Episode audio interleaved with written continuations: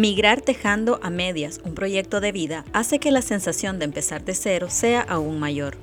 En Nicaragua, a raíz del estallido de la crisis sociopolítica en 2018, los estudiantes universitarios que migraron a Costa Rica debieron iniciar sus vidas y sus estudios. Carola estaba por culminar la carrera de odontología y debió comenzar un largo proceso para ingresar a una nueva universidad en un país diferente que solo le convalidaba el 40% de sus clases. Les presentamos su historia en nuestro episodio Volver a empezar. Soy Regina Campbell y esto es La Mochila, Historias de Migrantes, un podcast de La Voz de América. Yo vine como a finales de 2018 y estuve aproximadamente dos meses y medio buscando universidades, ¿verdad? Para ver si me movía de país para terminar la carrera, entre comillas, pero prácticamente fue empezarla. Yo estudiaba en, la UNAM León, en Nicaragua, estaba cursando ya mi quinto año, pero por la situación sociopolítica decidí moverme a Costa Rica. Y en la búsqueda de universidades fui tanto a la UCR como a las universidades privadas que son como la Universidad Latina o la CID y creo que en ese momento que tenía como apoyo económico de mi familia, la mejor opción era iniciar en una universidad privada porque el proceso para iniciar aquí en una universidad pública es un poco tarde.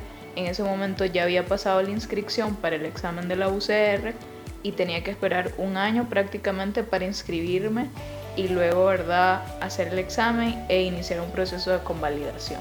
Creo que fue como una decisión muy difícil, la más difícil de mi vida, creo, pero no me arrepiento porque es prácticamente cuando, cuando te vas de tu país y aunque ya casi estés terminando la carrera, e iniciar este, la carrera y hubieron como muchos obstáculos igual, o sea, no contaba con pandemia también fue un proceso un poco difícil también de adaptación porque al inicio como mi pensamiento era, ok, vine a terminar la universidad y luego me regreso a Nicaragua porque ya después todo se va a solucionar, ¿verdad? Todo, todo lo que pensamos al inicio.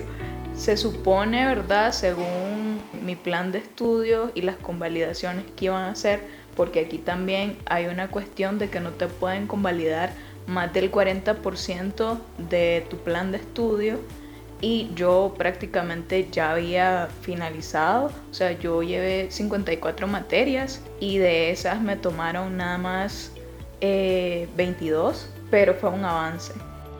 La primera universidad a la que acudió en Costa Rica le convalidaba únicamente tres clases y luego de quejarse con el decano le ofrecieron convalidarle seis en total por lo que decidió retirar matrícula, perdiendo tiempo, dinero y sus documentos. Algo aquí en Costa Rica que siempre lo voy a decir, todo es un negocio, especialmente en las universidades privadas. Entonces tenía que primero matricular ciertas materias para iniciar el proceso de convalidación. Me pidieron todo mi plan de estudios, todos los papeles apostillados, ¿verdad? Y todo. Por dicha, yo empecé, digamos, como el proceso para sacar todo mi plan de estudio como mucho antes de venir a Costa Rica, pues porque ya como que mi familia sabía por dónde venían las cosas. De 54 materias solo estaban tomando 3. Entonces, y a mí pues no me pareció. Y más que era una pérdida de tiempo, pérdida de dinero, era prácticamente volver a empezar. Y yo ya sabía, ¿verdad? Porque ya había investigado como todo este proceso, ¿verdad? De que no te pueden convalidar más de un 40% y que las prácticas las iba a volver a hacer, porque yo ya había hecho prácticas en Nicaragua. Resulta de que en ese momento, ¿verdad? Decidí retirar materias porque también era el último día para hacerlo y solo te regresaban como el 50% de las materias que habías matriculado, no te regresaban como el 50% de las materias ni la matrícula. Entonces decidí hacerlo, ¿verdad? Pero antes de eso también me fui a quejar con el decano. Eh, la excusa que me dieron es que estaban como en un plan de estudio y que no podían hacer mucho y lo que iban a hacer era convalidarme como tres clases más. Eran seis clases, igual no me funcionaba. Este ir y venir la desanimó hasta el punto de considerar regresar a Nicaragua. En ese momento yo dije como, este país no es para mí, yo creo que lo mejor sería regresarme. Hablé con mi familia, me dijeron de que ya había iniciado un proceso, ¿verdad? De que no me desanimara, de que probara, ¿verdad? En la otra universidad privada donde, ¿verdad? Eh, también se podía iniciar el proceso, aunque ya llevaba, digamos, una semana tardía, porque todas las universidades privadas aquí son por cuatrimestre, entonces ya había iniciado hace una semana el periodo. En la segunda universidad logró que le convalidaran 22 clases. Tuvo que volver a sacar sus documentos, porque en la primera no se los quisieron devolver, y así logró rehacer su vida universitaria. Fue una etapa muy dura, creo yo, porque me alejé de muchas personas, incluso tenía amigos aquí en Costa Rica, pero me alejé de ellos, o sea, no quería como verlos, no quería salir con ellos, estaba como nada más, entre comillas, enfocada en estudiar, pero estaba mal psicológicamente, porque obviamente, ¿verdad? El duelo, extrañaba a mi país, extrañaba a mi familia y nunca, o sea, nunca había salido fuera de mi casa, siempre vivía, ¿verdad? Como con mi mamá y mi hermana.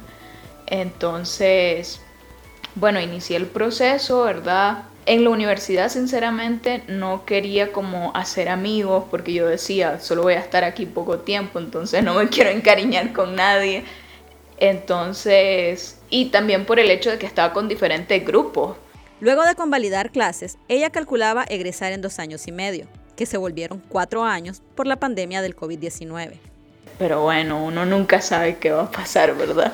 Pero al final todo resultó bien. Hizo amigos, culminó su carrera y ahora viene el paso de colegiarse y buscar un empleo. Bueno, yo creo mucho en la energía, ¿verdad? Y esto, entonces al final sí tuve un par de amistades que todavía conservo, de hecho. Yo acabo de terminar la carrera ahorita en febrero de 2023 y pues la verdad sí hice como que yo pudiera como llamar amigos, como cinco personas que la verdad eh, siempre han estado y pues me han apoyado, si han estado como en momentos difíciles. Y creo que algo como que, ¿sabes? Debería de resaltar, yo creo que es necesario como siempre uno inclinarse o apoyarse en amistades, porque, o sea, cuando uno está pasando malos momentos, creo que es necesario. La carga se hace menos. Entonces, digamos, ahorita sí estoy aplicando, pero como te digo, en la parte de ventas, y administrativa, porque el proceso aquí para ejercer como profesional, como odontólogo, es, es un poco largo. Eh, yo terminé ahorita en febrero del 2023, pero mi graduación va a ser a mitad de mayo. Me titulo, ¿verdad? Como a mitad de mayo, pero ya para colegiarme, que es algo que sí tengo que hacer para ejercer, necesito colegiarme para obtener mi código. Aquí es difícil que te den trabajo si vos no realizas ese proceso. Entonces, e igual, o sea, yo estoy igual aplicando como asistente dental, pero eh, para que una clínica te dé trabajo para ejercer como odontólogo, se toma muchos riesgos.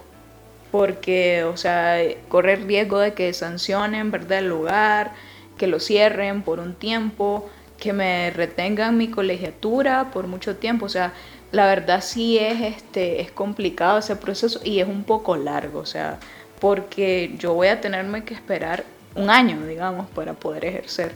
Como te digo, me gustaría ejercer por un par de años aquí en Costa Rica, pero si estoy abierta como digamos a irme del país. Nicaragua no es una opción, o sea, no, no volvería eh, por lo menos ahorita no. O sea, como todavía hay ciertas cosas que yo no he sanado, creo yo, y que también como que no puedo, o sea, no es estable económicamente, mi familia también está pensando irse a otro país, entonces como eh, ya no va a haber nadie en realidad por quien regresar. Su consejo para otros es que lo intenten, porque cuando uno hace las cosas, las oportunidades van surgiendo. Mi consejo es que lo aprovechen y que igual si ya estudiaron como, si ya empezaron una carrera y van a continuarla, que nunca se deja de aprender, nunca se deja de aprender y pues la verdad que aprovechen y que lo hagan por ellos mismos, o sea, de que no, no piensen como en el reloj, como que cada, cada quien a su tiempo, y que no se sientan presionados también, porque yo siento que a veces como en la sociedad, de que vemos alrededor y decimos como, él ya terminó su carrera, ya está trabajando, yo ya debería estar haciendo lo mismo y no es así, o sea, creo que cada quien a su tiempo y las oportunidades simplemente van a aparecer, van a aparecer porque, o sea, es un proceso. Gracias por escuchar La Mochila, Historias de Migrantes, un podcast de La Voz de América. Les invitamos a estar pendientes de nuestros siguientes episodios y como Carola, a no dejar de aprender y mantenerse firmes en su proyecto de vida, aún cuando toca vencer fronteras.